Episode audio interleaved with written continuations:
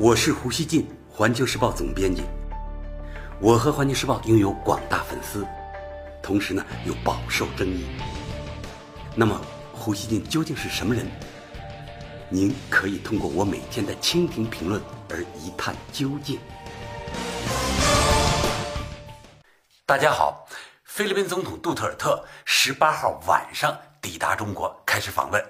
原来有消息说呢，他会先去厦门，从厦门来北京，但实际情况是呢，他直接来到了北京。我看到了照片，中国外交部长王毅在杜特尔特所乘坐的飞机的舷梯旁和他两个人穿着大衣握手，这说明呢，王毅部长去机场欢迎了这位菲律宾总统，这是非常高的礼遇。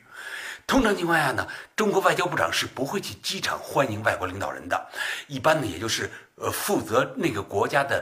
外交部副部长或者部长助理去迎接王毅部长呢？之前他去机场欢迎过奥巴马，这说明呢，王毅这一次去机场欢迎杜特尔特，这是中国对这位菲律宾总统给予的非常高的礼遇，表达对他的尊重。这次访问呢，非常轰动。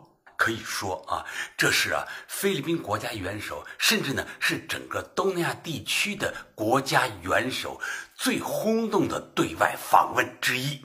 西方媒体啊，尤其是美国媒体啊，就像打翻了醋坛子一样啊，掀起了批评杜特尔特赌博，甚至说他是豪赌这样的舆论风暴。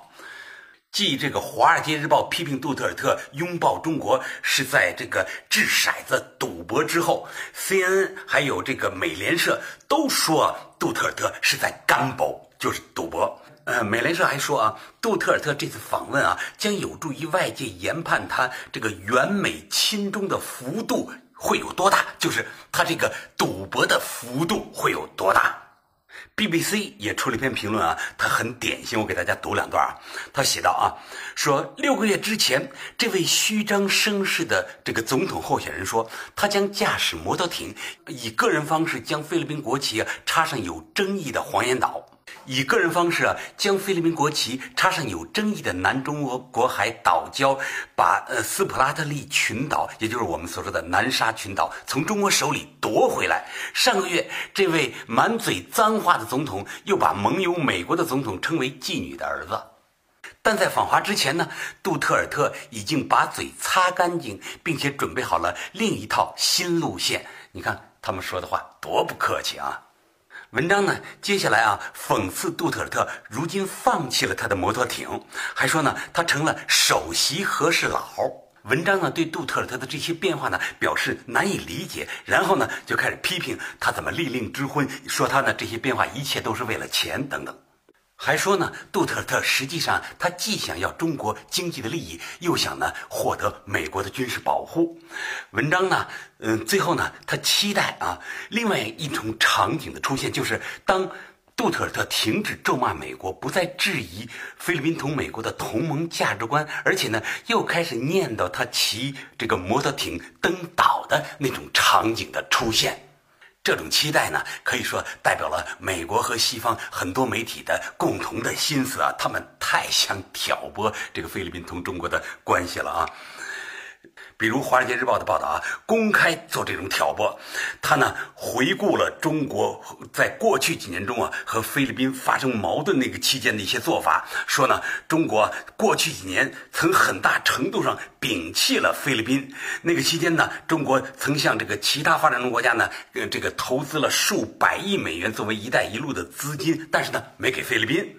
还说呢，二零一四年这个北京啊曾经警告中国游客绕开菲律宾，他把。所有的这个当时两个国家的这个一些不愉快的经历呢，都给全给翻了一个遍。意思呢是跟菲律宾人说：“你们可千万别忘了这些啊！”我认为啊，杜特尔特访华，这个美国和西方的一些媒体呢，他们很不开心，这是我们可以想象得到的啊。这些媒体啊，他们表示不理解，表示惊诧。这恰恰呢，能看出美国和西方盟友啊，在南海问题上的非常自私、极度的自私。他们呢觉得啊，菲律宾啊就应当效忠美国的同盟体系，甘当这个体系中的一颗螺丝钉。而杜特尔特呢，他没有这样做，他表出表现了一些菲律宾人的这种思想上的活泛。美国人呢他就很不高兴了。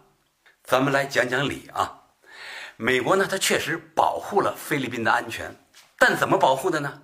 我认为他是把菲律宾作为一个小喽啰来保护的。菲律宾呢需要把美国当老爷侍奉，而菲律宾自己呢需要长期做瘪三儿。对美国来说啊，菲律宾的价值啊就在于提供军事基地，同时呢提供美国在南海采取遏制中国行动的理由啊。他到南海来，他总得有理由啊。那好，菲律宾他说菲律宾你有这个安全威胁，所以呢我来这里是理所当然的。至于呢菲律宾会因此付出多大代价，这根本啊美国认为这根本呢。就不应作为问题给提出来。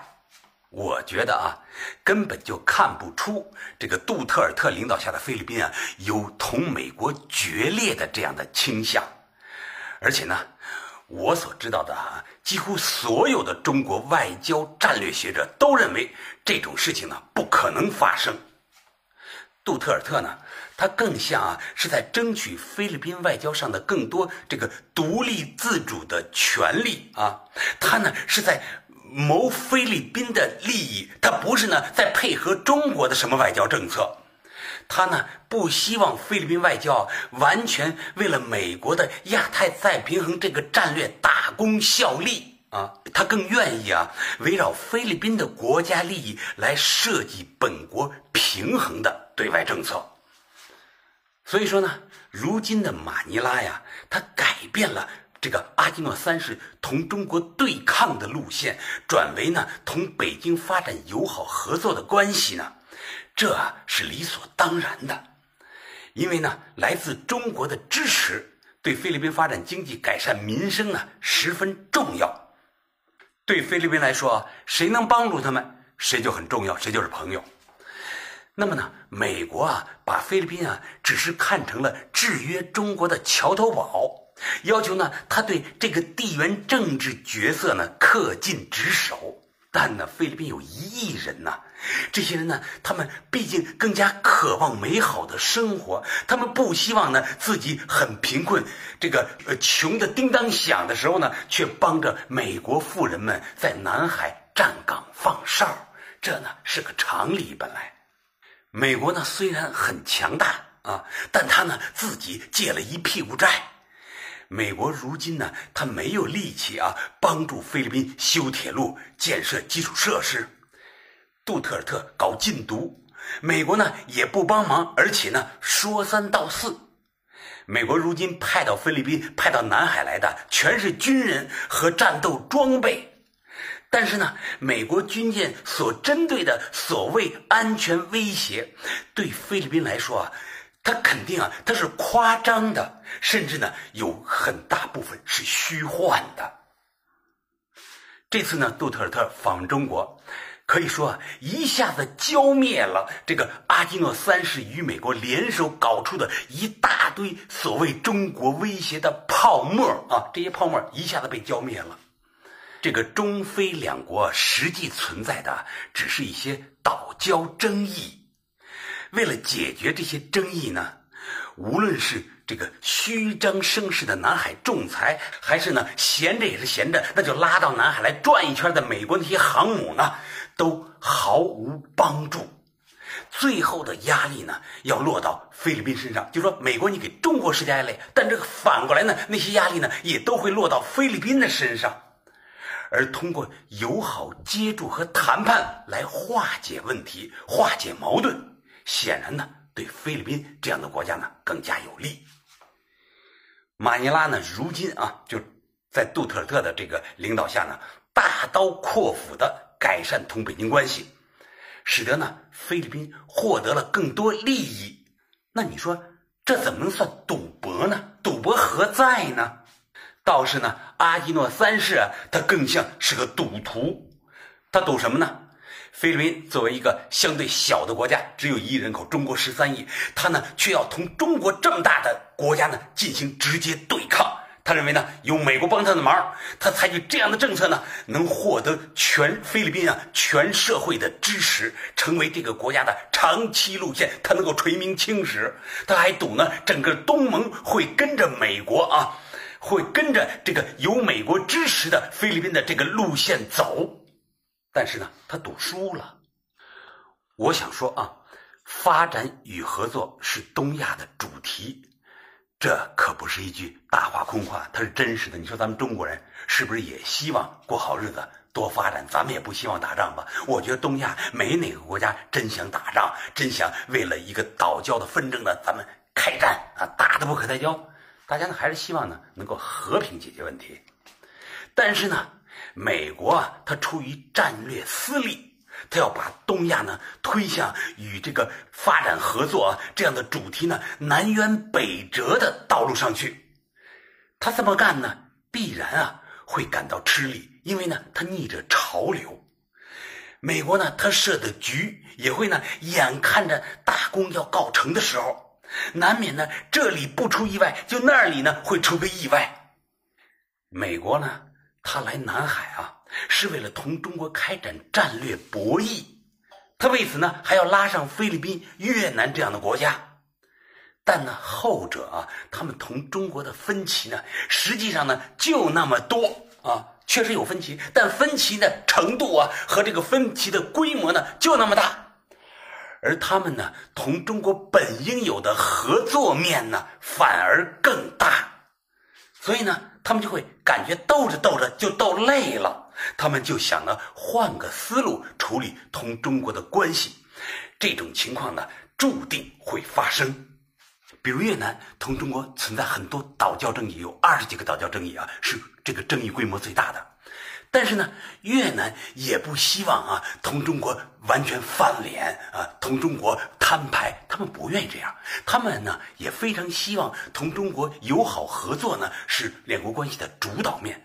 我今年去越南，每次去啊，那个越南人对我一口一个同志管我叫啊，非常强调啊，中越两国一定要友好，还劝我说啊，希望《环球时报》呢多为中越友好发挥建设性作用，而且呢，中越关系有一个正式名称叫全面战略合作伙伴关系。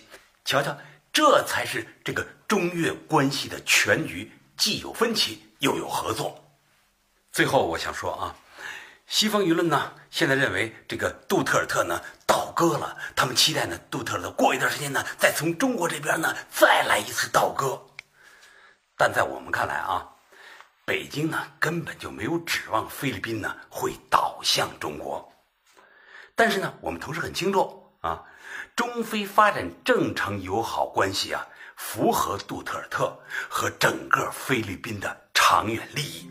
我认为呢，这就够了。美国的南海战略啊，需要的是一个作为中国敌人的菲律宾，而那样的菲律宾呢，我认为啊，在杜特尔特时代啊，我美国和西方主流媒体啊还在做那样的梦，我认为呢，就是他们不可救药了。感谢收听今天的胡言不乱，咱们下期见。